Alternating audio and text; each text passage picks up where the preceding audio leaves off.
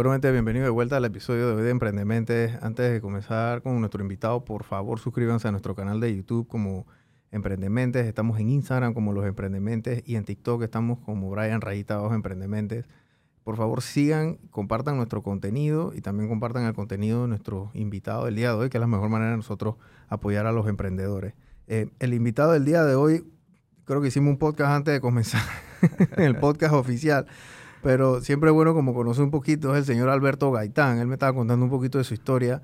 Eh, yo me acuerdo de ti y de tu hermano, porque ustedes estaban en todas las... O sea, aquí en Panamá antes la televisión y la música no era tan grande como lo era ahora. O sea, antes para tú ser famoso, de verdad que tenías que ser famoso y tenías que tener talento, porque no es como ahora que cualquiera se vuelve famoso en cinco minutos, ¿no? O sea, de verdad que había que, que, había que labrar el asunto. Cuéntame un poquito de tu historia. Tú eres panameño, pero ¿cómo tú comenzaste en este asunto y por qué te, por te inclinaste a la música y no a otra, a otra, a otra carrera? Mira, nosotros, y le hablo, te hablo de nosotros porque mi hermano siempre está aquí, aunque no estemos eh, juntos, eh, en Miami, ahorita mismo.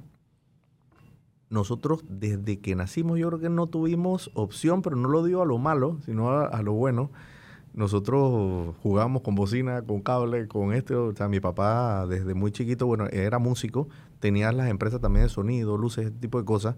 Y para nosotros siempre fue esto algo normal. O sea, ver, ver a ingenieros de sonido, de luces, de pantallas y todo ese tipo de cosas.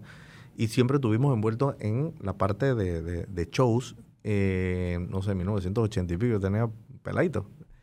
Eh, mi papá tocaba en el Holiday Inn, acá de Paitilla y ahí traían grupos como Willy Chirino, eh, Clouds, eh, un pocotón de gente. Eh, y nosotros crecimos con eso. luego comenzamos como todos los grupos aquí en Panamá a tocar en boda, a tocar en... Ustedes tenían su propia orquesta. Propia orquesta. Okay. se llamaba Impacto. Y comenzó la gente a decirnos de que, ¿por qué ustedes no tienen su propia música? Pero aquí en Panamá, normalmente el que te lo dice, eh, no quizás no, no quiero decir como ahora, que, que, se ha puesto la cosa mucho mejor, pero antes era como que mejor toca las cosas de otro porque la tuya no va a pegar, o no tiene futuro, o eso no va a pasar. y es lo que tú dices. Eh, era mucho más duro porque el no estaba de una. O sea, el sí no existía por ningún lado. De que, está, yo me acuerdo cuando nos firman con Emilio Estefan, la gente no nos creía. Así que sí, Emilio Estefan Offi. Ah, y el, el, el proceso fue largo, no te puedo decir que no, nosotros tuvimos desde el 90, 89, perdón, que arrancamos la carrera, nosotros yo tenía 13 años, eh, fueron como 10, 12 años de tocar en todo lo que tú quieras, en conciertos, en Club Unión, en boda, este tipo de cosas.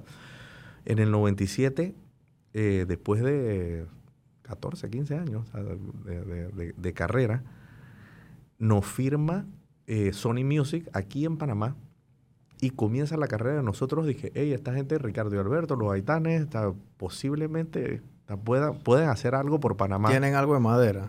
Y es lo que tú decías, no había mucha gente. O sea, nosotros éramos los únicos, creo, salseros después de Rubén que tenían madera para ver si pegaban. Gracias a Dios no fue bien. Eh, ya, ya teníamos como, como, como yo le digo ahorita mismo a vos o a, todos los, que hemos estado hablando ahorita mismo, Ricky, BK, K4G.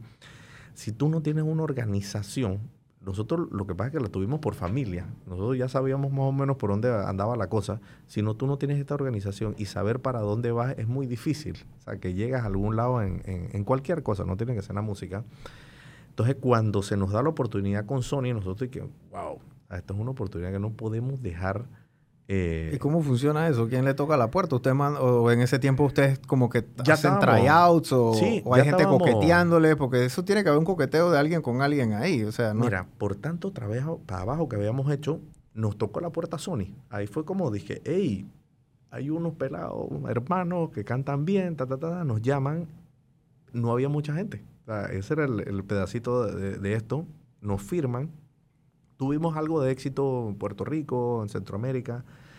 Eh, no fue wow, pero ese pedacito fue aprendizaje para poder pensar. Dije, hey, sí podemos pegar fuera. O sea, claro. no, es que fuimos tan Marc Anthony, pero en ese pedacito, por lo menos comenzamos a hacer los pininos, ¿no? Eso sí nos sirvió. Un día estábamos, que es amigo en común, eh, estábamos tocando un Hawaiian Tropic aquí en Panamá. Se nos acerca Roberto Blades, Roberto Blades, y nos dice que, hey muchacho, ahí como él habla, dijo, ¿usted quieren firmar con Emilio Estefan? Y a mí se me salió y dije, ¿y qué más? O sea, ¿qué te pasa?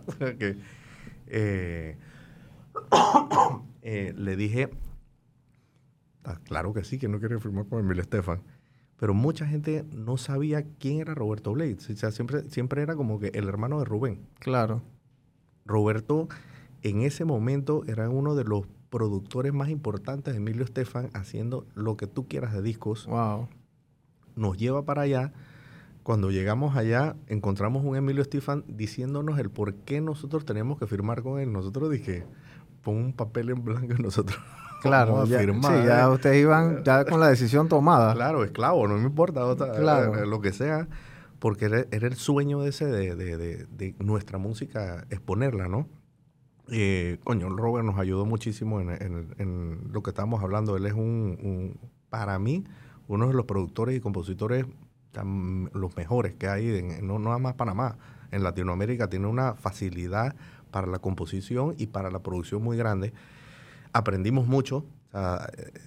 de, no es el que más estudia el que es mejor. O sea, yo creo que Robert, Robert tiene estudio, pero era, era más de la calle. Entonces, era eh, aprender eso era, eh, eh, es, chévere, pues, cuando estás en esa liga. pero entonces, te he hecho ese cuento porque normalmente uno llega a ese punto y uno dice que, mierda, me hace falta. O sea, ¿para qué estoy aquí? O sea, ¿para qué vine a los Yankees? Claro. si no, no se bateara.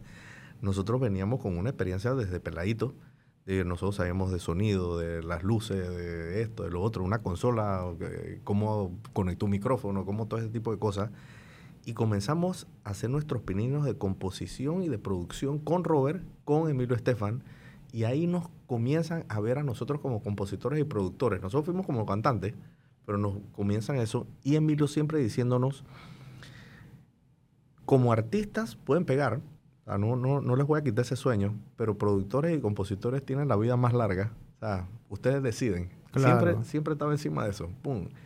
Y nos comenzó a dar eh, desde el 2001. Nosotros tuvimos como un año básicamente aprendiendo a ver cómo era la universidad. Cómo era que se hacían las cosas. ¿Cómo era el asunto allá? Cualquiera se desespera y se regresa.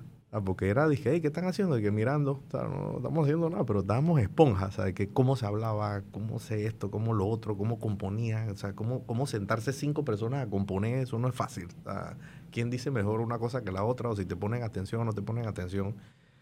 Eh, hasta que nos dan la primera oportunidad con un disco de Mark Anthony, You Sang to Me. Eh, nosotros hicimos con Robert la composición o la, la letra en español de la canción esa y esa canción fue el primer palazo que nosotros metimos a nivel de todos lados.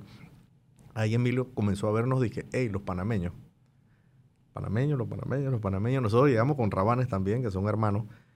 Y eh, ya éramos tres, por lo menos Rabanes, Roberto, que ya estaba, y nosotros y, gracias a Dios era, era la parte esa de que, hey, los panameños están, tan cool, porque siempre se habla de Puerto Rico, siempre se habla de Colombia, pero nunca, nunca Panamá se pega uno, pega muy, distante las cosas. Son, estrellas fugaces. Son estrellas fugaces, sí.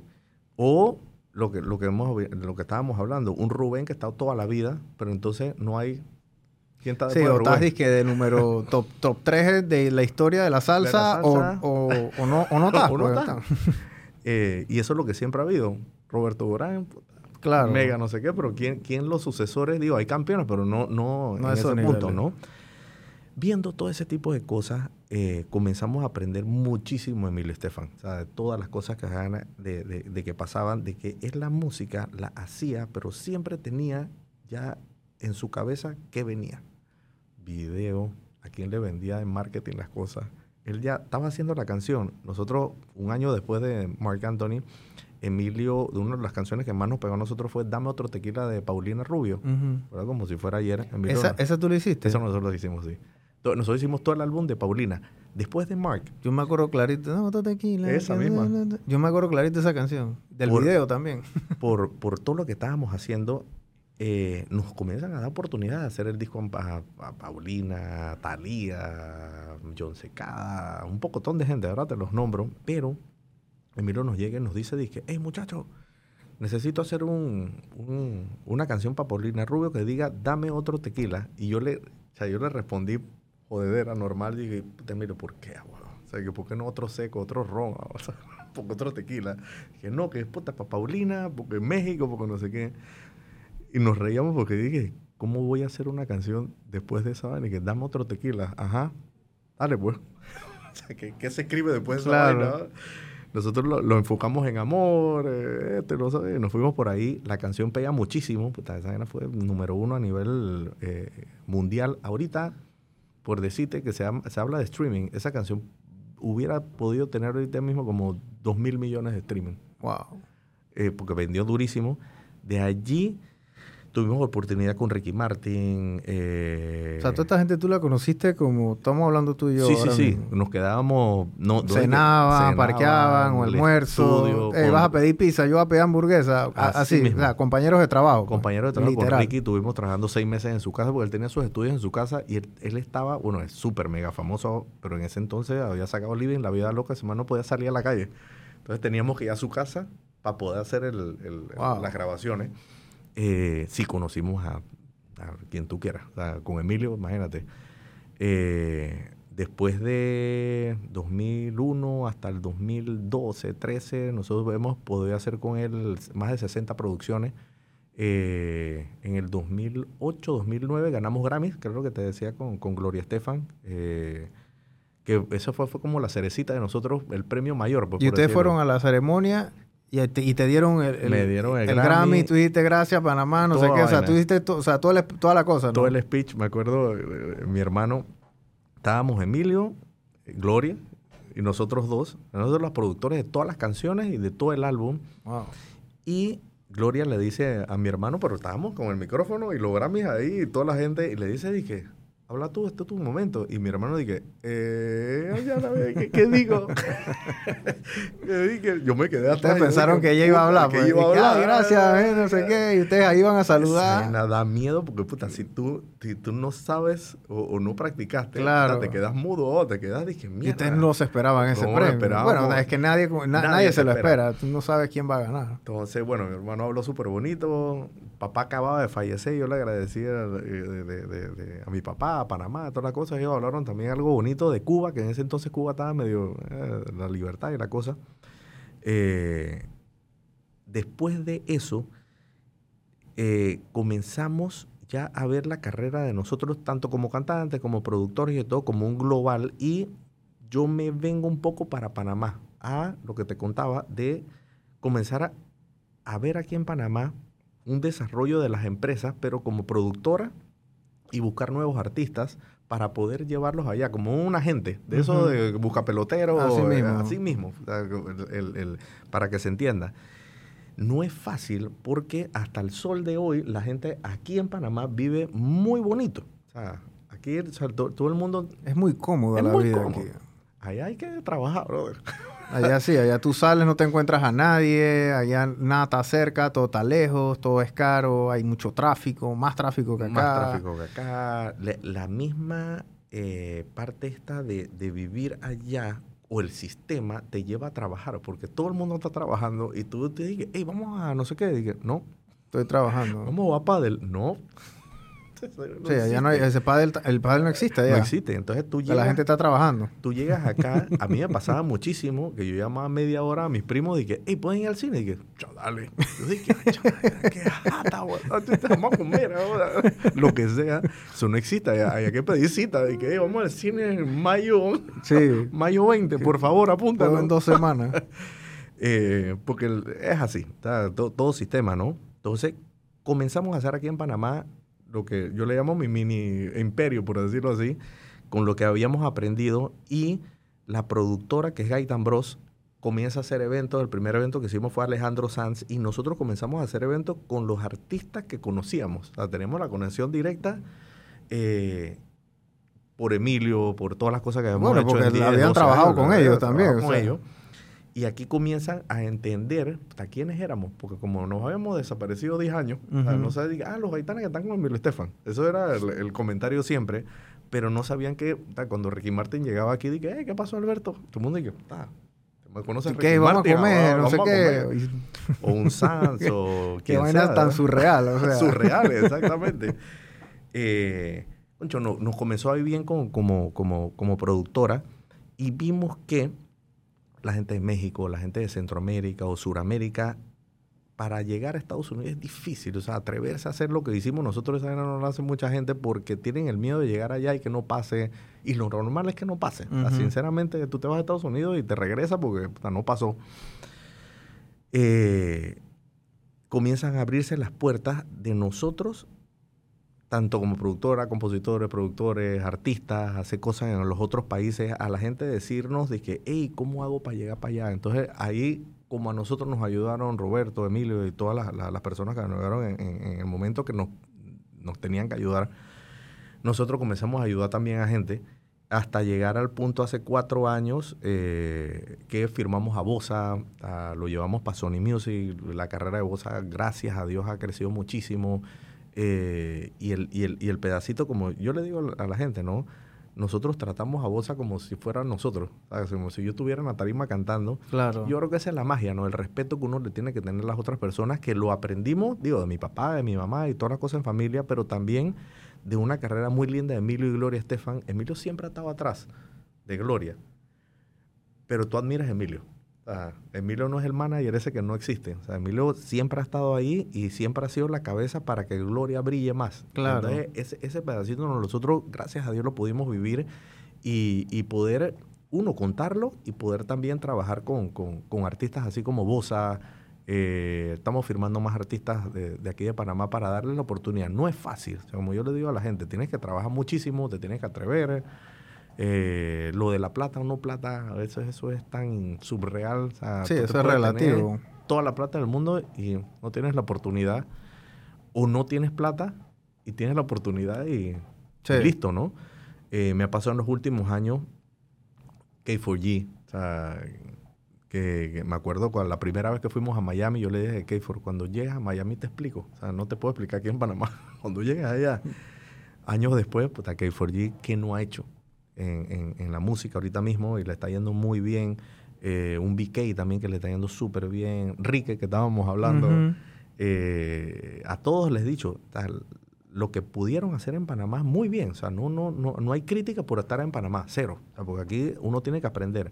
Pero cuando llegas allá, es ir a los Yankees. O sea, vas a batear y te tienes que acostumbrar a batear un rompo que... Y hay mucha competencia Mucha, ya, o sea, mucha. tanto local como de toda, Latinoamer- de toda Latinoamérica, o sea. Y si te quitas, que eso es lo que pasaba, nosotros por muchos años nos dije, hey, ¿por qué ustedes nunca regresaron a Panamá o lo que sea? Yo dije, espérate, qué? es que, uno, ¿para qué? ¿Pa Pero qué? si yo me iba una semana, yo tenía 100 atrás quitándonos el Sí, puesto. yo sé. sí, sí, sí, sí. Eso no va a pasar nunca.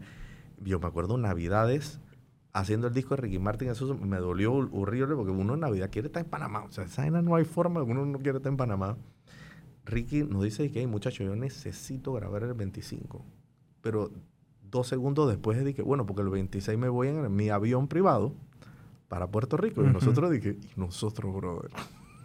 yo, yo quiero pasar también Navidad con mi, con mi gente, ¿no? Ahí es la- las decisiones de la vida de que hay que quedarse, papá. Claro. Hay que quedarse. Sí, porque son oportunidades que no pasan más.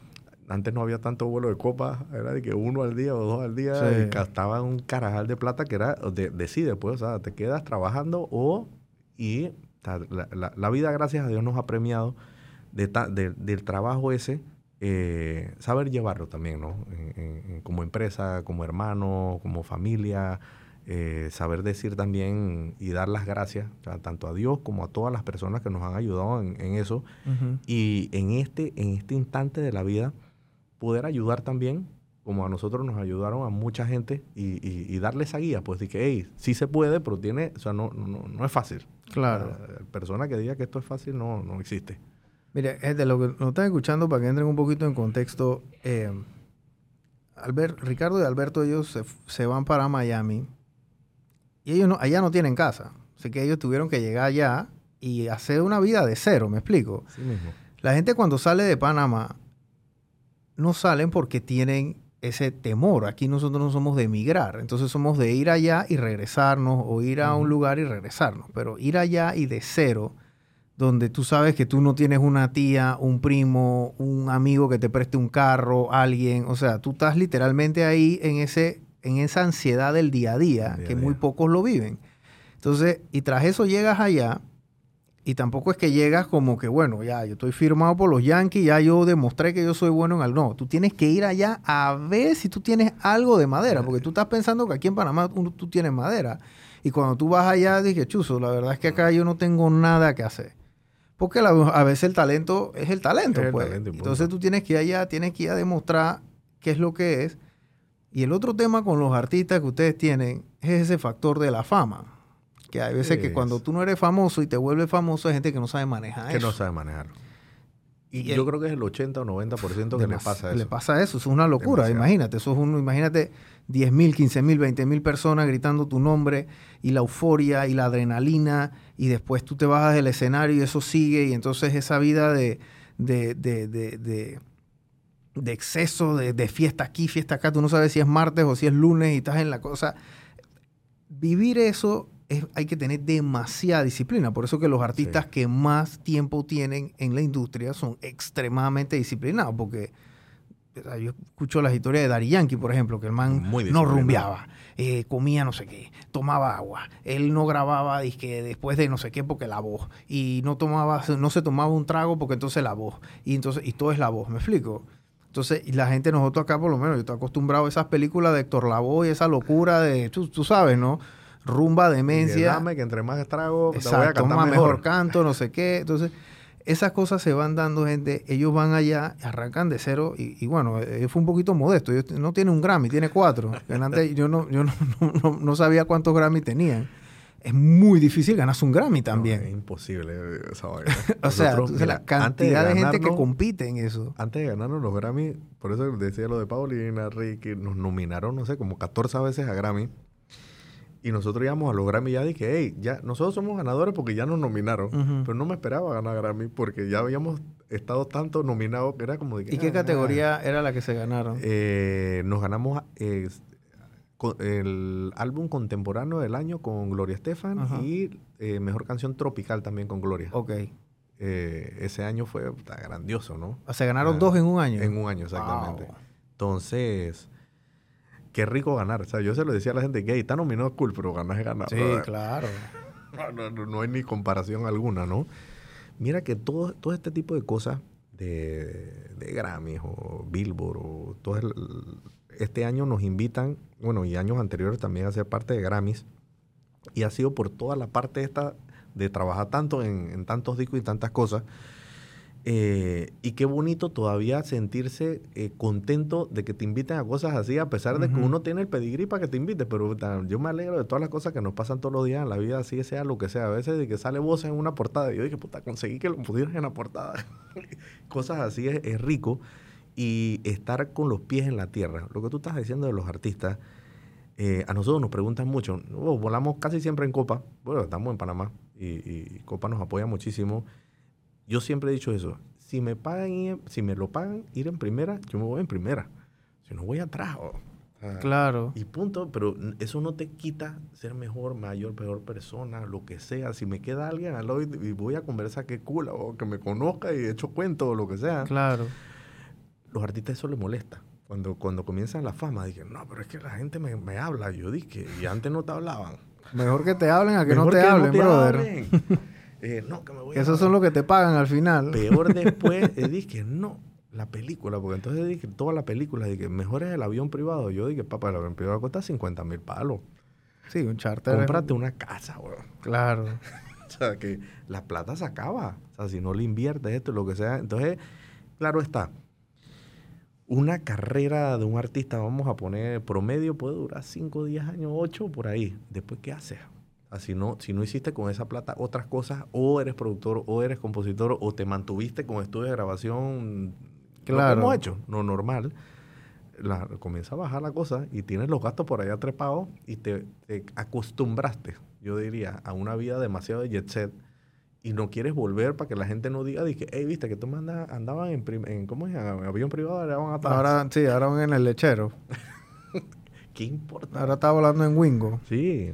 Sí, lo que ha hecho también, lo que han hecho también ustedes es que ustedes han diversificado. ¿no? Diversificado. O sea, ustedes, ustedes eran, bueno, arrancaron con el tema eh, siendo artistas, porque eso me lo explicó Rique también, Ajá. que él, él está firmado como artista y entonces yo le pregunté si él cantaba y él dije, no, no, no, lo que pasa es que ahora los productores Son artistas. también son considerados artistas. Entonces yo Así dentro de mi ignorancia pregunto estas cosas porque ustedes, aparte, también fueron productores o son productores, también compositores, también, o sea, dentro de la industria musical, la canción se parte por muchas cosas y el artista factura y también factura mucha gente alrededor Mucha de él. alrededor. Y ustedes han tratado de buscar la manera de ustedes también monetizar y diversificar con cosas alrededor Alrededor. de eso, para que lo entiendan como un restaurante. Si ya Alberto está vendiendo la Coca-Cola y te está vendiendo la hamburguesa, entonces también te puede vender las papitas, Las y te puede vender el Y sonde, y te puede vender. Y entonces así sucesivamente Exactamente lo que acabas de decir. es la diversificación, al punto que, bueno,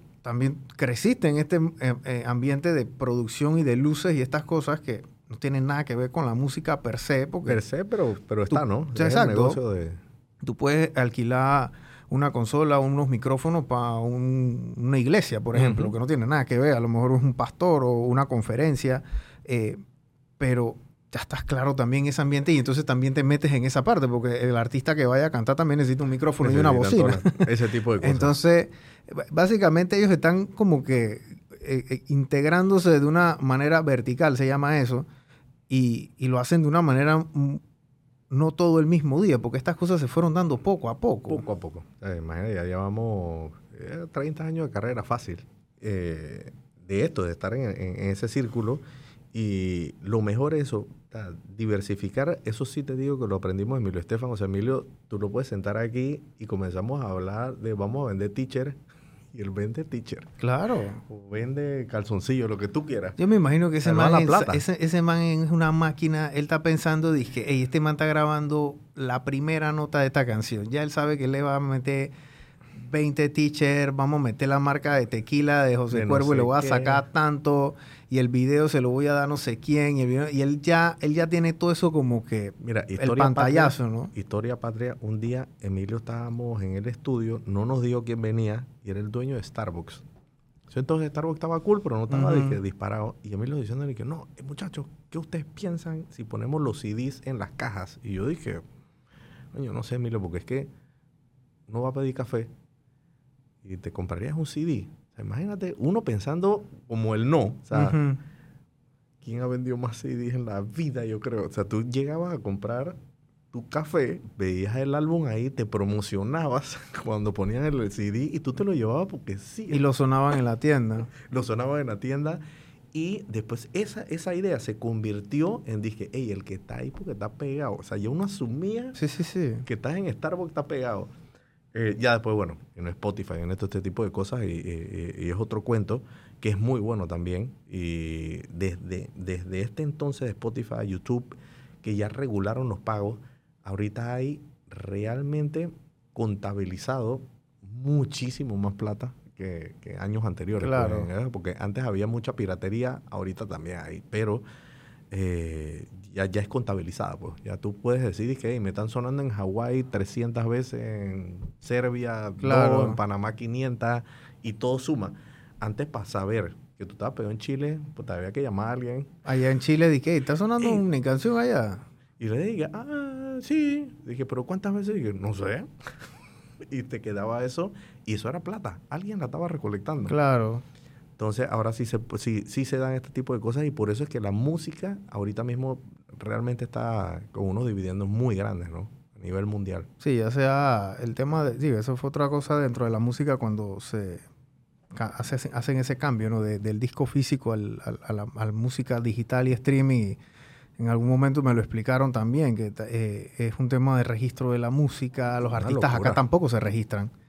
Ah, el, no artista acá, el, el artista acá no se registra, pero es por un tema de indisciplina. Eso me lo contó René, René de, de Factory Core. Él me dijo, es que aquí el artista, por, digamos que la ignorancia o no saber lo que no sabe, Claro. él, él- él piensa que todos los fines de semana, obviamente, se va a meter mil, dos mil dólares en, en- en- en- en presentaciones y tiene tres el sábado, tres el domingo, dos el jueves y tú comienzas a hacer la matemática, se meten 6, 7, 8 mil dólares al, al mes. a la semana, perdón. Exacto. Entonces, obviamente, ¿qué pasa? Pero la música y sus regalías, que es en, en teoría lo que te da ese, esos dividendos en el tiempo. En el tiempo, exacto. Ya cuando, no sé, 20 o 30 años después, que ya no estás tocando o lo que sea, que ya se te acabó la carrera, eso puede salvarte tu vida. Claro, esa es tu jubilación. Es tu jubilación. Y hay O sea, ustedes todavía re- ustedes sí. reciben eh, su y eso eso siempre. cómo les llega un cheque o les llega un yapi cómo es ese ¿Cómo- o- o Cheque, te, sí, a te- la- te la llega un cuenta de cheque Estados Unidos y siempre. Te, lo depositan allá Y eso es. tú desayunas con eso Tinguiti. Eso es como el que- primero cada tres meses tú vas con ese a desayunar ya Qué con rico- ese sí, qué rico saber que uno puede vivir de eso ya. Dije, hey, un plazo fijo. Claro. Un plazo fijo, digo, si que lo, nos lo queremos gastar en carro o lo que sea, ¿no? pero, pero ya es una cosa que uno sabe que le llega. Igual Omar Alfano, eh, Erika Ender, que es súper amiga de nosotros, igual. Eh, concho, nos ha costado tanto llegar a donde llegamos y, y que hay una bendición como Erika que pegó despacito, que, que, que rico que, que le pasara una cosa de esa.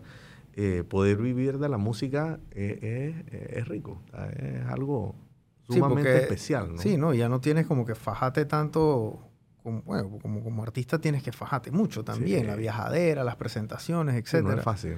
Mira, Cero.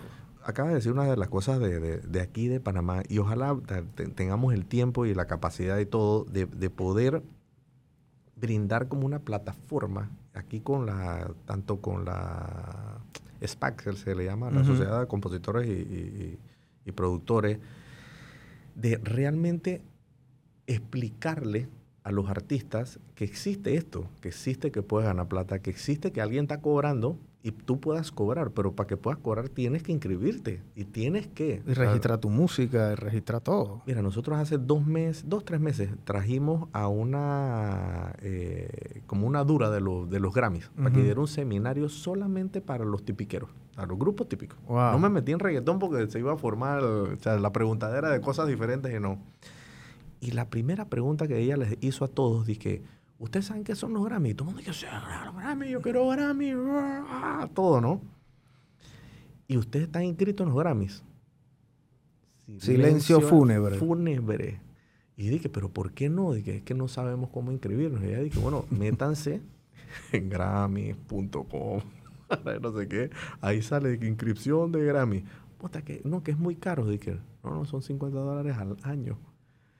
Pero es que si no te metes, no puedes inscribir los discos. Si Claro. no te metes, no sé qué. Y ahí es donde vamos. ¿Cómo te dan un Grammy si no lo puedes ni inscribir, si no puedes hacer un pocotón de cosas? Pero si te quejas de que, hey, no me nominaron. ¿Cómo te van Sí, a ¿cómo te dominar si no estás ni, ni en el radar, hermano? En las páginas amarillas no estás por ningún lado. Entonces, sí existe, como se dice, una industria, pero muy mal organizada o muy mal llevada. Y no por nada malo, sino que todo el mundo dice, es que eso es así. Eh, es que el típico es así. O es que el reggaetón en Panamá es... es- o sea, no, no hay organización. Entonces, ojalá que estas organizaciones que ya hay, igual un Ministerio de Cultura, esto, que, que realmente les pongan plataformas a los artistas para que puedan eh, llegar un poquito más allá. O sea, sí se puede. No, y organi- logramos- organizarse, organizarse, o sea, y gente, el que quiere vivir de la música en grande, no puede quedarse aquí en Panamá. No puede. se puede. Ya, o sea, hay como, ey, el que quiere jugar pelota aquí en un, un- un equipo provincial, bueno, dale, está bien, te va a ir bien en la vida, vas a estar contento, eh, vas a ir a Multiplaza, al Brugmont, lo que sea.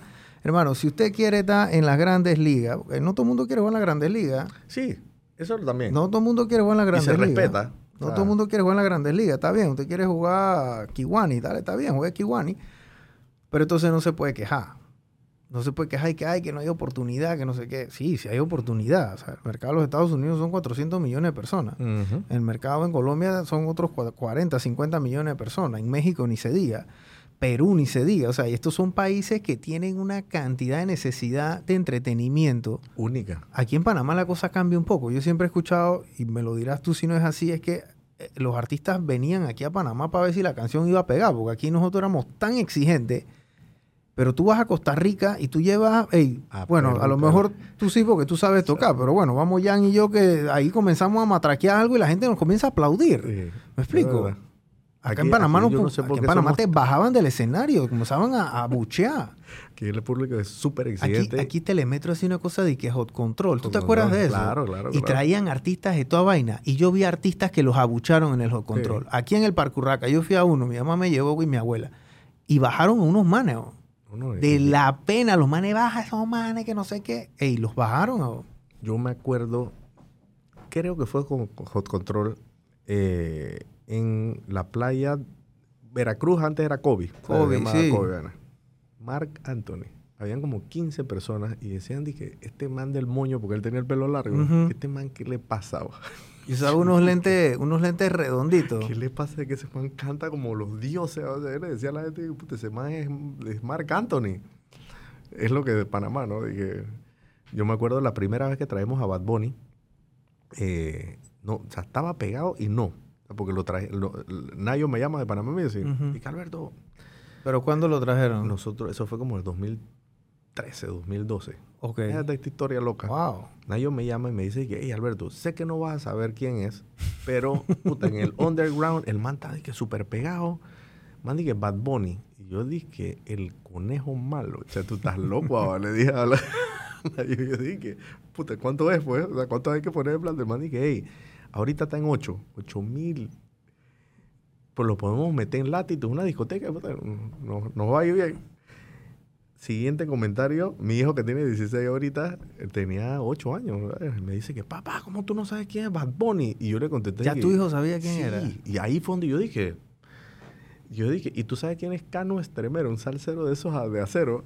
Y él dije, ¿cómo no vas a saber quién es Bad Bunny? Ahí le dije a Nayo, dije, firma ya. O sea, si mi hijo sabe que es Bad Bunny, dale ya. De meterlo en una discoteca, saltamos para Figali. Metimos como cuatro, casi cinco mil personas. Nosotros pensamos que íbamos a meter 500. o sea, Ujú. irnos allá. Ya, de hecho, la historia de Bad Bunny ya se fue al, día, al año siguiente, en vez de 8 mil, 10 mil, estaba en 75, después 250. y ahora ¿Cuánto puede, un- ¿Cuánto puede costar Bad Bunny traerlo Ahorita mismo un millón. Un Uno- millón. 1.2 millones por show. Por show? Si acepta. y, eso es ya, y eso es llave en mano. O sea, Sí, exacto. o sea ya eso incluye, dije, el, el, el, el- el Todo- todo el todo el- la cosa, digo, más gasto de todo lo, lo que chorrea, ¿no? Pero esas son las cifras ahorita mismo de Bad Bunny. Por eso está Ese es el reggaetonero que más, o bueno, yo- posiblemente Sí, uno de los creo. artistas más caros ahora mismo en la industria. en la industria Sí. andando. Sea cual sea el, el- Y, y el mira que siempre lo pongo eh, eh, como ejemplo. Esa vez no tuvimos el chance como de hablar o X, pero he estado con gente que ha trabajado con Bad Bunny y tú lo sientes, el tipo es un empresario. O sea, el tipo la vio. O sea, estaba Sí. loco, pero no está tan... O sea, eh, pareciera que estuviera loco, pero no está ningún loco. Claro. El tipo sabe para dónde va, sabe lo que hace, eh, las ideas que tira. Yo creo que él tiene un muy buen team de trabajo, pero él es el que domina la cosa. Y se nota. Sí, porque él mismo explica la, la- creatividad detrás de las canciones y que llama y que él quería esto y quería lo otro. Los videos, y las ideas final- que tira, nada, to- to- to- todo Sí. es como maquinado por él con un buen team de gente que tiene atrás. Claro, sí, él ha, él ha movido la industria, la sigue moviendo. Eh, el tema del reggaetón, el tema de la salsa, yo una vez vi un video del Chombo explicando que por qué la salsa ya estaba casi muerta, pero era por un tema más que todo como logístico también y de costo. O sea, llevó una orquesta de salsa, son, dije, 50 personas y entonces lleva, dije, un artista de reggaetón es, dije, de un DJ y, y- y el man y ya, Y pues, o sea, o sea, no hay, no hay, no hay comparación ahí en tema de costo, pasaje, movilización, etcétera. Tú sabes que está pasando ahorita, 20 años después de, de esta conversación, de que la salsa antes era, no, y todavía, pero ayer estaba con Rey Ruiz hablando, que Rey estaba promocionando lo de su concierto él, en junio creo que viene, eh, a la Nayansi. Rey, le cuento, yo dije, hey, qué cool la salsa que está volviendo y está, y, y tiene un solo porqué. Los promotores están ganando plata, los, los lugares están ganando plata, todo el mundo está ganando plata porque ahorita los reggaetoneros viajan con 40. Y, Ah, los, sí. y los salseros viajan con 14, 12, 10. Claro. Y ahora se volteó la, la, La tortilla, porque viajan 40 manzanillos y, dos y dos que Y trabajan. que trabajan. Entonces, yo le decía, hey, en un concierto de reggaetón el bar puede estar cool, pero en el concierto de salsa sí se mueve duro. Oh, sí. La gente chupando y te puedes meter seis horas bailando. Acá es de que una hora y media. Entonces, la salsa está volviendo. Lo que sí hace falta es exponentes, porque se perdió, se perdió 20 o, o más años de que no han salido gente nueva. No han Entonces, salido un pelado. Tú te, tú te encuentras con Víctor Manuel, Rey Ruiz, Sí, lo Luis mismo. Enrique, no sé qué, y uno dice de que, hey, yo crecí con esta gente, pero no tan jóvenes.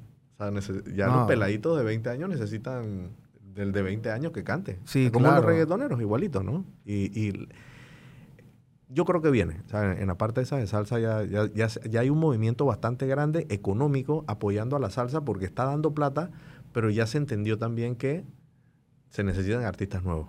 Sí, que venga, sí, porque ya ahora lo- los conciertos de reggaetón se han vuelto un, un espectáculo que ya, o Otra sea, cosa ya, sí, porque ya tú estás llenando un estadio, necesitas más equipo, necesitas más luces, ya tú estás esperando una escenografía brutal, estás esperando también el bailarín, y no uno, tienes varios, porque tienes que tener mujeres para esta canción, hombres para esta, gorditos para esta, flacos para esto, o sea, Sí, el que mejor tenga show es el que más es hace la show, gira. exacto. Entonces se, se- se ha vuelto eso y, y bueno, la salsa sigue siendo la salsa. Sí, ¿no? la salsa siempre va a seguir y, y- y- y como te digo, ¿no? Eh, lo que hace falta es eso. Al final de cuentas, más exponentes, porque, ponte, Rey Ruiz no puede venir a Panamá 10 veces, pero si, si hubieran otros Rey Ruiz, uno dice, Sí, "Está bien, claro. no sé qué, viene el otro, así como los reggaetoneros que todos los meses, viene Turizo, ahora acaba de venir Camilo, ahora no sé qué, ah, y vienen todos los meses alguien. Eh, en la salsa no hay jóvenes, o sea, si te pones a ver, no hay... Aquí en Panamá hubo un, un tiempo que estaban viniendo artistas, y bueno, no tantos de, de latinos de reggaetón, sino venían muchos gringos también, que vino Backstreet Boys y esta gente, y comenzaban a llenar estos estadios. Este, eso se ha ido perdiendo, yo creo que, bueno, a raíz de la pandemia. ¿Tú crees que eso vuelva a agarrar Mira, auge sí. de vuelta? ¿Por qué pasó eso? Y eso creo que fue, no voy a meter política, pero eso fue gobiernos que creyeron en el entertainment, que eso hace mucha falta ahorita mismo de traer este tipo de shows para que para que el turismo crezca, que nos vean afuera. Claro. Entonces, que era negocio o no traer a Backstreet Boys, pero si te venían 5 mil personas de Costa Rica, sí era negocio. Eh, el exposure que tenía Panamá afuera sí es negocio. O sea, ¿cuánto cuesta que Backstreet diga voy para Panamá? O sea, ahí es la parte que Colombia nos gana, Perú nos gana. Eh, digo Colombia porque Colombia ahorita están yendo unos shows allá que yo, uno quiere ir Una locura. y tú te pagas el pasaje para ir para allá. Si los trajéramos a Panamá, la gente viene. O sea, la gente está yendo ahora mismo a Colombia a ver Coldplay, la gente está yendo a Colombia a ver Stereo Picnic, que son, no sé, pueden ser 100 bandas, eh, 75% de las bandas nadie conoce acá porque no son de, pero van de los Estados Unidos para allá, van de Brasil, van de todos esos mercados. Y, es- ver los hoteles llenos. está todo lleno. ¿Qué pasa? Hay, por decirte, Festival de Vallenato, que es esta, este- esta semana. Uno dirá que aquí no, pero si te lo comparas con el de Mil Polleras, es lo mismo. Es la misma cosa, pero es que no le damos publicidad de Mil Polleras. O sea, nada más es Panamá.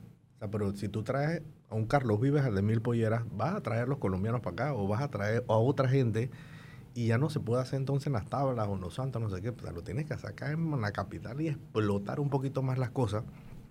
Eh, pero esa es una parte que e- e- es creer que el turismo o que el entertainment ayuda al turismo y eso, eso es dos más dos. Eso no, no, no es que yo lo inventé. O sea, es- en la carrera ahorita mismo en Miami, que está la, la, la carrera de NASCAR, Miami... no, de Fórmula 1, Fórmula- de todo, o sea. le- te- un, un- un hotel te estar dos mil dólares, ahorita mismo el de 200 dólares. Sí, el, el tem- mira, el tema del producto, de entretenimiento, de turismo aquí, aquí, aquí vino Aramis, el de Chill Out, y nosotros estábamos hablando y él me decía que, wow, el producto de la vida nocturna aquí en Panamá, como que le falta, a veces le Es falta en comparación con, otras, con otros países, pues, porque tienen una industria masiva de, de- de entretenimiento que la gente viene literalmente a, a, a rumbear, a comer, a pasarla bien. El tema de, como tú me estabas diciendo fuera de cámara, está, yo no sabía que esta idea existía, pero, o sea, le alquilan gratis estos, no sé, el, el Convention Center de allá de Amador o el Atlapa o el que sea, a la convención de los doctores de América y, y- y Europa.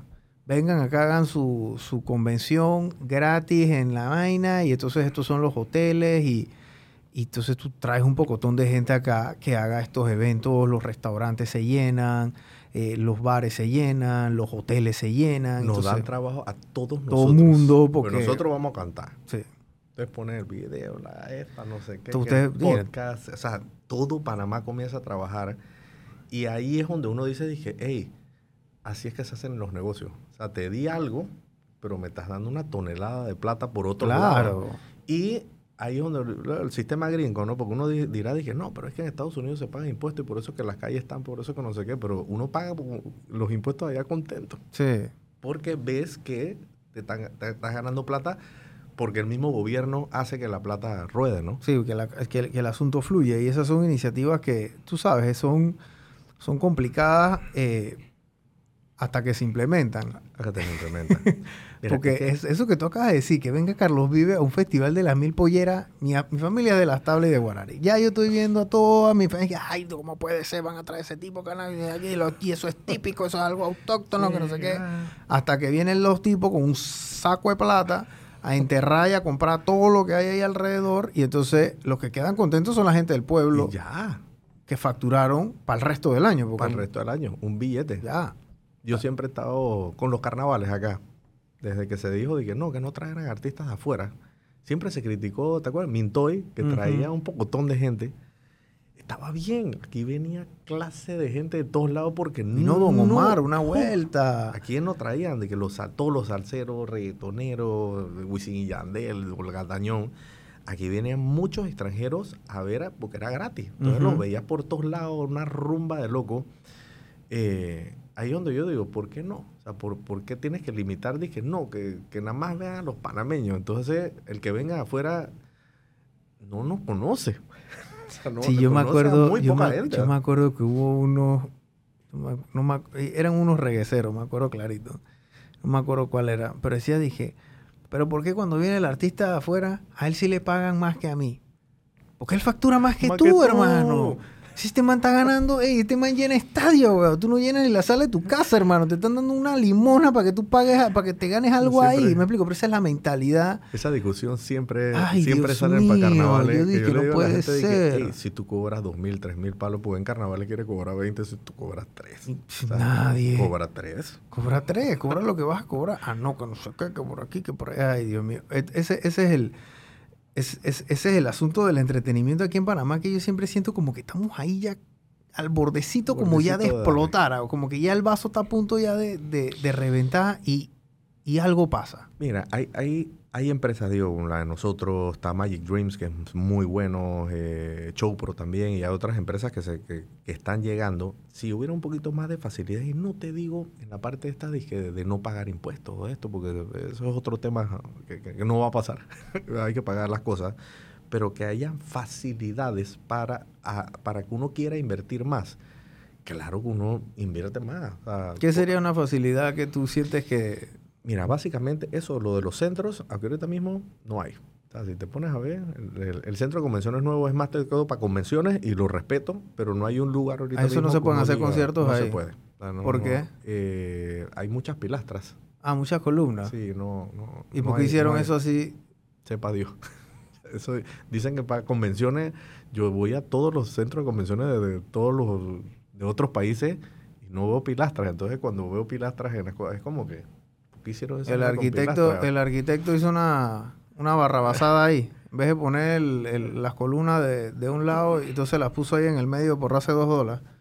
Entonces, una cosa de esa, eh, diría también en, en las partes estas que están de ley, o sea, creo que es la ley 64, ah, no, no me acuerdo el número de turismo. Si tú haces con un evento turismo, debería haber un no apoyo X económico, pero en la parte esta de imposiciones de impuestos. Ah, mira, aquí nosotros pagamos de los contratos 25% de lo que cobra el artista. Hay que pagarlo de impuestos. SPAC, 5%. 7% de vaina. Ya, ya voy por 30 y pico. Wow. Más échale, cuando uno viene a ver, te llevas como un 48 a 47% de impuestos.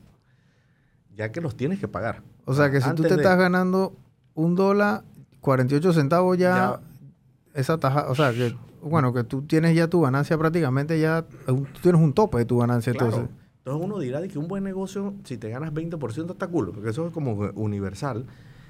Eh, pero si ya el mismo negocio ya, ya no es negocio, ahí es donde todo el mundo se frena. Backstreet Boys, esto me Claro. cuestan demasiada plata. Ya uno dice, "Me- es que no da, no, no, no porque el, el tope aquí en Panamá, que, que creo que debemos arrancar por ahí, que no somos 40 millones de personas, y un, un, un buen número aquí en Panamá de, de, de show, de personas que van al show son 5 mil, 6 mil personas. Y, y está cool. Si viene Bad Bunny, eso no sé qué, pero eso pasó una vez en la vida, que se meten 20 mil personas en, Sí. en el, en el estadio. Y Dari Yankee. Pero tráelo de nuevo, ya no, va, de nuevo para Figali. Ya porque ya lo vi. Sí, ya, no- ya pierde, ya pierde ese, ese factor de escasez, ¿no? Entonces, cuando tienes de que 6, 7 mil Acércate un personas, poco más al- cuando tienes 6, 7 mil personas en el, en, en el lugar, tienes que tirar el Excel numerito y hasta donde dé, ¿no? Y ahí es donde yo creo que hace falta un poquito más la integración de parte de eh, un ATP, Historia de Cultura, que apoyan bastante, pero ya que haya como una plataforma, yo diría, en, en- en ese, en ese aspecto, que no, no, no, no es que por que vamos a hacer esto, esto y esto, o sea, sino a la plataforma anual y ya por de por vida de, la- de las cosas, ¿no? Claro, para apoyar, porque imagínate, si yo tengo que comenzar y 48, 48% del... De, Ya en- vas en- perdiendo. sí, claro, en impuestos y, y- y asuntos es una locura. O sea, eso no, eso no es ni negocio, literal. Ya no es negocio. Ya o no sea, es ya, negocio. ya deja de ser negocio. Ustedes, así mismo como digo, estamos hablando de que llenan estadios y todas estas cosas. Hay, hay veces que no se llenan estos conciertos. Y ustedes, o sea, tam- eso también es la otra. Hay pérdida. O sea, cu- cu- cuán- ¿cuánto ha sido lo más que tú has perdido en un, en un evento de esto En que no has llenado? Que, evento. que tú dices que "Ey, voy con todo aquí. Mira, nos Chush. pasó que eso fue una pérdida sustanciosa. Nosotros eh, hace años trajimos a Katy Perry, la artista más pegada del mundo, cuando estaba pegadísima. Eh, todo el mundo en, en Perú. Y me acuerdo, yo llamaba a, a un amigo en Perú, yo dije, "Ey, ¿cómo te está yendo allá? Dije, voy para el segundo estadio, 40 mil personas por día. Tú Y dije, yo "Wow, me yo voy a jubilar. así, yo dije, Me voy a jubilar. Aquí vamos, o sea, aquí vamos a meter 15. Yo estaba con 15, yo estaba contento. Entonces, y comenzó bien la venta, ta, ta, ta, ta, ta, ta, y se para como en 8. Y de entonces esos días se ha hecho eventos que dije, bendito 8 mil, y de repente dije 3. Al día siguiente, 14. Y uno dije, no, hombre, el panameño va a comprar en el último día. La última, No la última quincena, para quincena. Ellos están ahorrando la Están quincena. ahorrando la quincena. Y llega la quincena y dije, 114. Yo dije, puta, pero necesitaba 5 mil, no 114. Ahí, ese es uno de los eventos que, que- que- que más sorpresa del mundo, ¿no? Por eso es que, ahí te digo, o sea, el- el- el- cuando hay pérdidas de esas, ojalá uno tuviera un apoyo ahí. Dije, hey, no, no fue bien, o sea, pero se promocionó al país, se hizo no sé qué cosa, o lo que sea, denme un break. O sea, porque uno se atreve a hacer cosas, pero Claro. eh, tampoco uno está loco, ¿no? Para seguir haciendo cosas así. Mira que, se, que, que ya Coldplay, ojalá viniera a Panamá. O sea, fue una locura. Pero nadie se puede meter loco a, a hacer ese ¿Cuánto tipo de puede cosas, costar ¿no? traer a Coldplay acá? Pues está como dos, dos millones. Dos millones. Sí. Pero no, no, los números no dan. Si tenemos que pagar 48% de todas las cosas que te he dicho, no existe. Sí, eso no existe. No, no, no, es una da, locura. Cuando vienes a ver otros 50 no te da para pagar Mm, mm. el, otro lado. Sí, que esas son las cosas que a veces yo siento que, que cuando uno saca la matemática de, esta, de estos asuntos, y a veces yo creo que los gremios deben de hacer esto que tú estás haciendo, de explicar esto en números para que ellos vean como, porque la gente entiende la matemática de niños.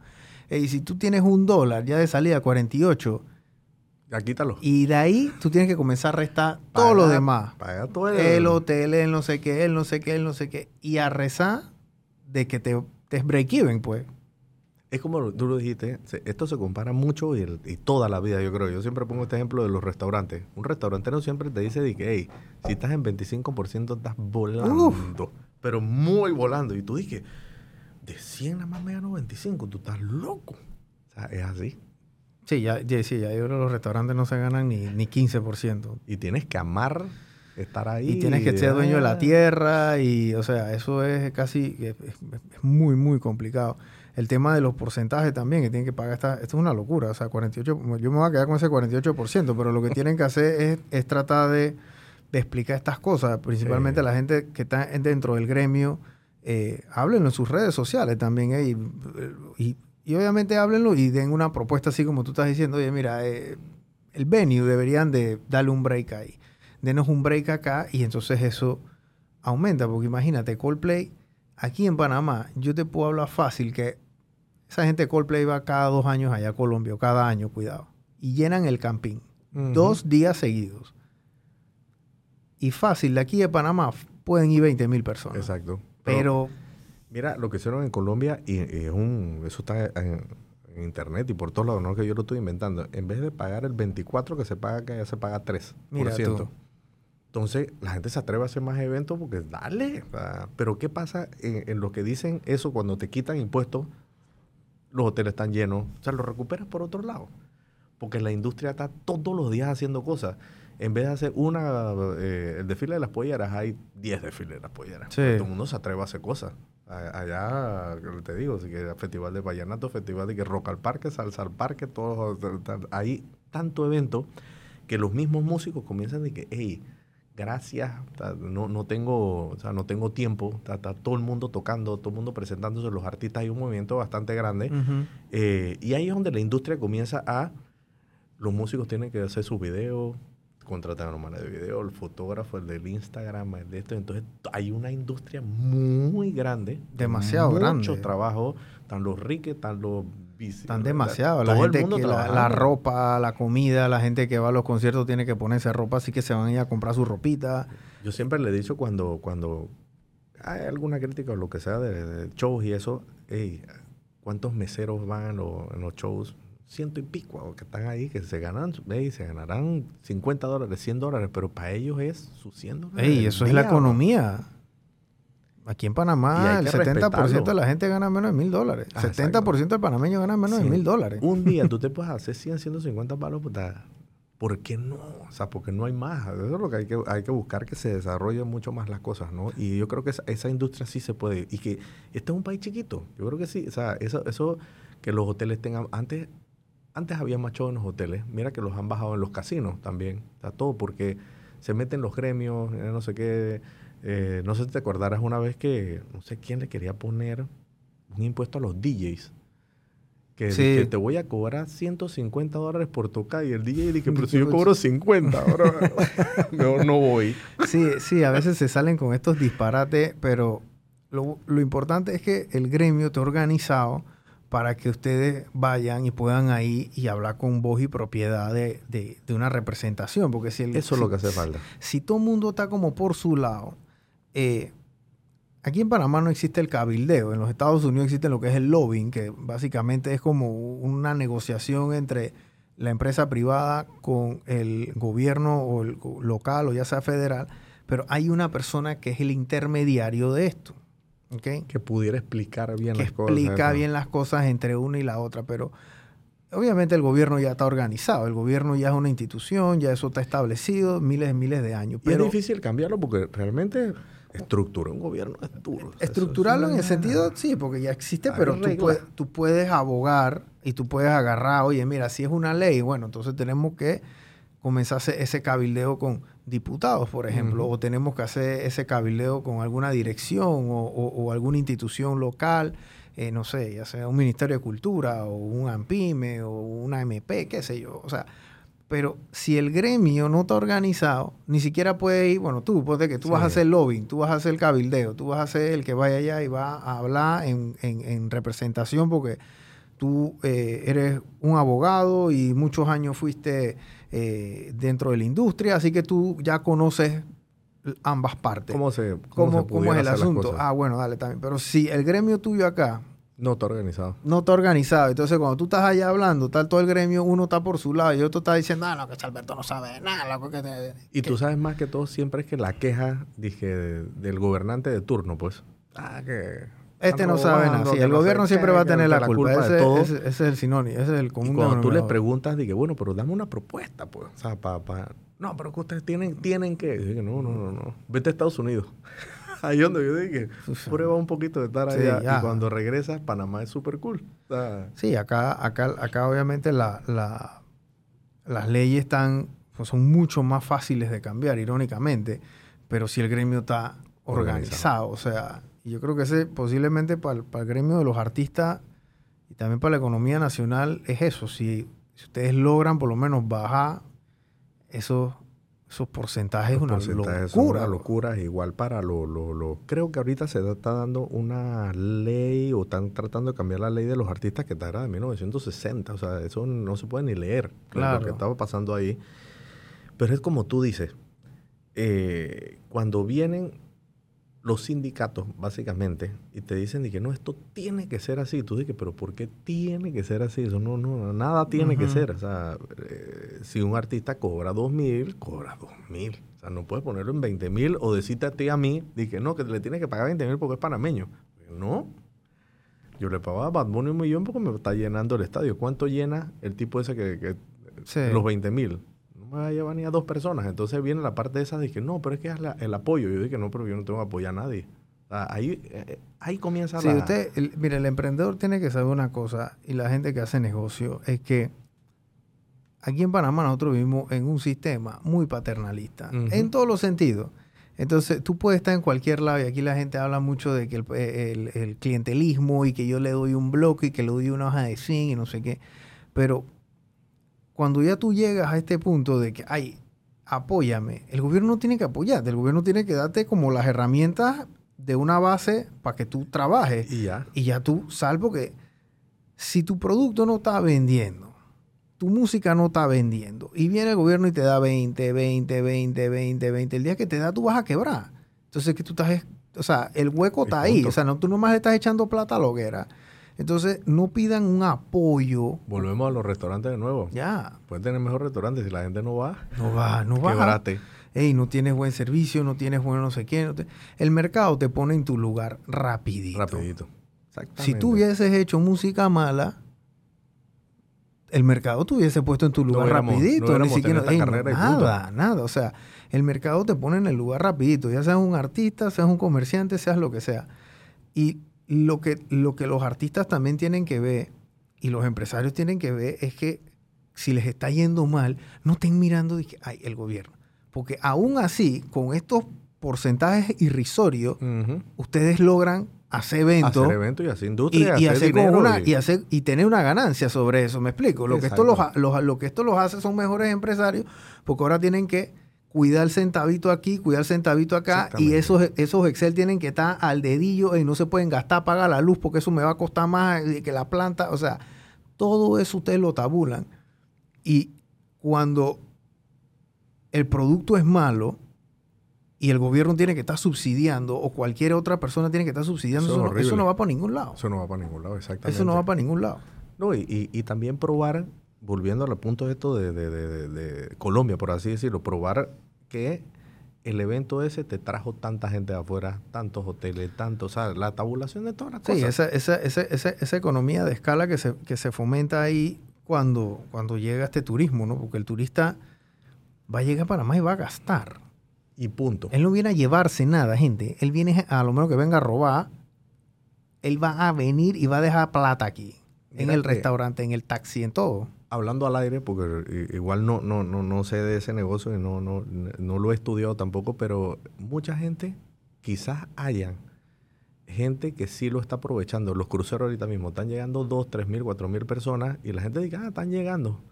Yo la vez pasada le decía a alguien, dije, hey, ¿por qué no pones una cosa de pipa, de coco, lo que te dé la gana? O sea, uno cuando llega a otro país, te pones una pipa a 5 dólares y tú la compras. Sí.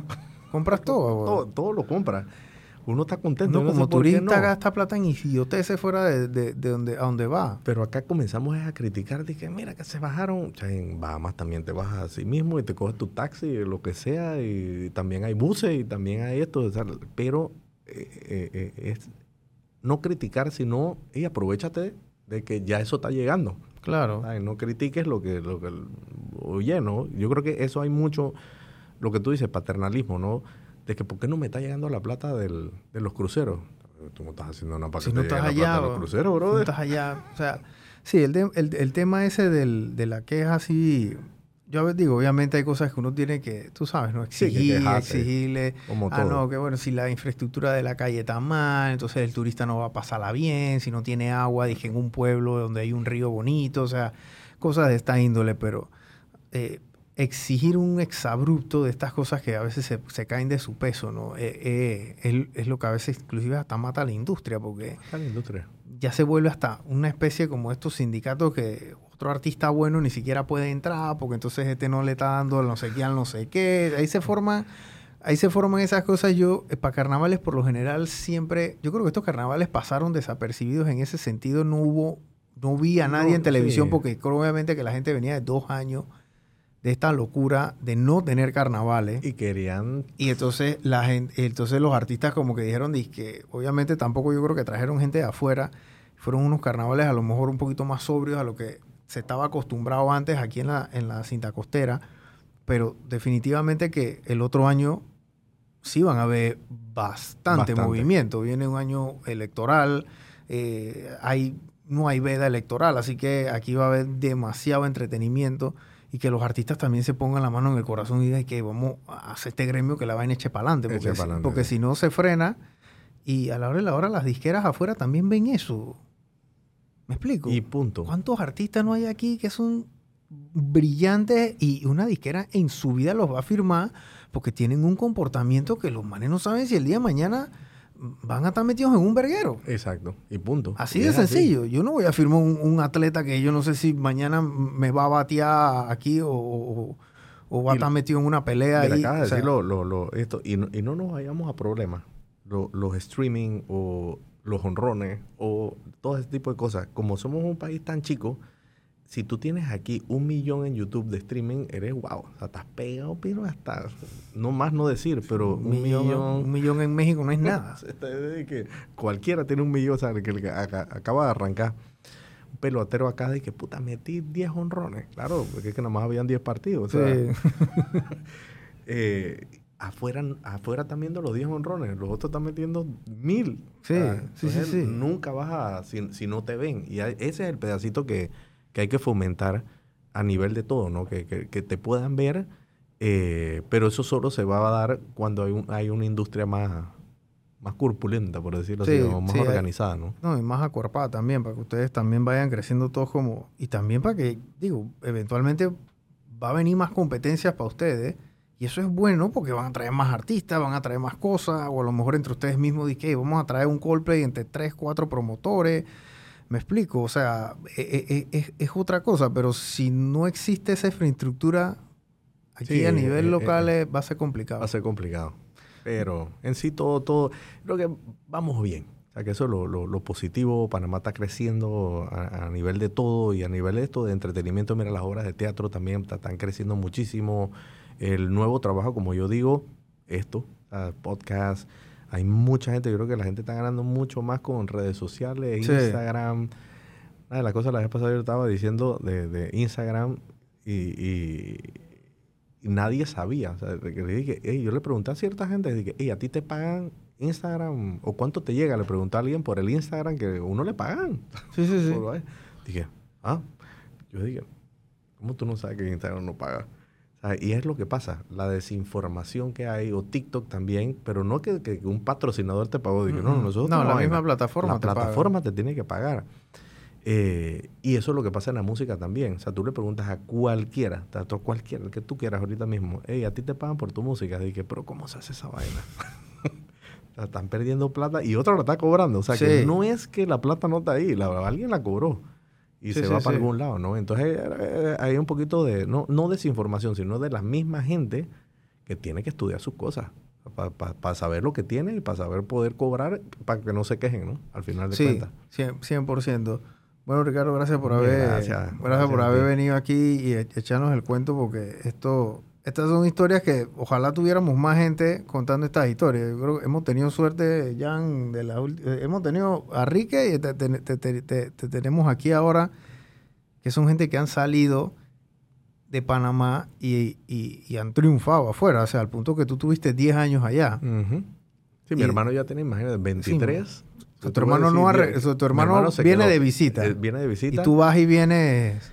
Yo tuve casi 13, 14 años afuera. eh, y yo, estoy establecido en Panamá, pero 15 y 15 días. O sea, me la paso viajando. Eh, no es fácil. O sea, el que diga que esto es fácil, cualquiera, se puede decir Rubén, lo puede sentar aquí, o Roberto Durán, o lo que sea, y no es fácil. O sea, estar solo en, Miami o en cualquier país. Sí, salir de Panamá es duro. La primera semana es cool, que vas a Miami Beach y ves esto, lo otro, pero después, no hay plata, te tienes que quedar en la casa solo. Claro. Y trabajar. Por eso es que... Eh, yo admiro mucha gente cuando se van y se los explico. van a extrañar el sancocho, van a extrañar todo, hablar con la gente, lo que sea, la gente de tu barrio y esto, pero es el sueño, ¿no? y, ve ahí y trabaja. no, te pongas a ver. y ustedes, la tuvieron más duro, porque en los 90 las distancias eran. No, o sea, no, había el, email, el teléfono, el FaceTime, eso no existía en ese entonces. Tú mandabas un email, ya. Mandaba email y yo hablaba eh, con mi papá o mi mamá una vez al día porque costaba duro. O sea, una llamadita, no sé. Eran que dos, tres palos, una cosa así. Exacto. Multiplícalo al mes. Entonces no era como ahora de que, Facebook. Sí, no, no, no. Ahora con la data y la, cosa es, es, baratísimo. Ya la, ese tiempo era más difícil. Yo creo que ahora a lo mejor puede ser un poquito más llevadero, pero igual ese, ese calorcito acá de Panamá no se... Allá no se ve. No se ve, es verdad. Bueno, Ricardo, gracias, gracias, por haber venido y, y, este espero que te siga yendo mucho mejor, que sigas impulsando. a ustedes también y, a todos los emprendedores, éxito, sigan creyendo, sigan creyendo en sus cosas porque así es la vida. Yo creo que la vida, nunca nadie te puede decir que no vas a hacer algo. Claro. Yo se lo digo en, seminarios que hemos hecho para Berkeley, para aquí en Panamá. Si me hubieras preguntado hace veintipico años, si Emilio Estefan nos iba a abrir las puertas, yo mismo hubiera contestado lo que le dije a Roberto Blade. Tú estás loco. Claro. Eh, uno no se la cree hasta que te la crees. Que, entonces, sí hay oportunidades, sí puede llegar a Hollywood, sí puede llegar a lo que te dé la gana, pero hay que trabajar. Claro. Bueno, gracias de vuelta y hasta la próxima, gente.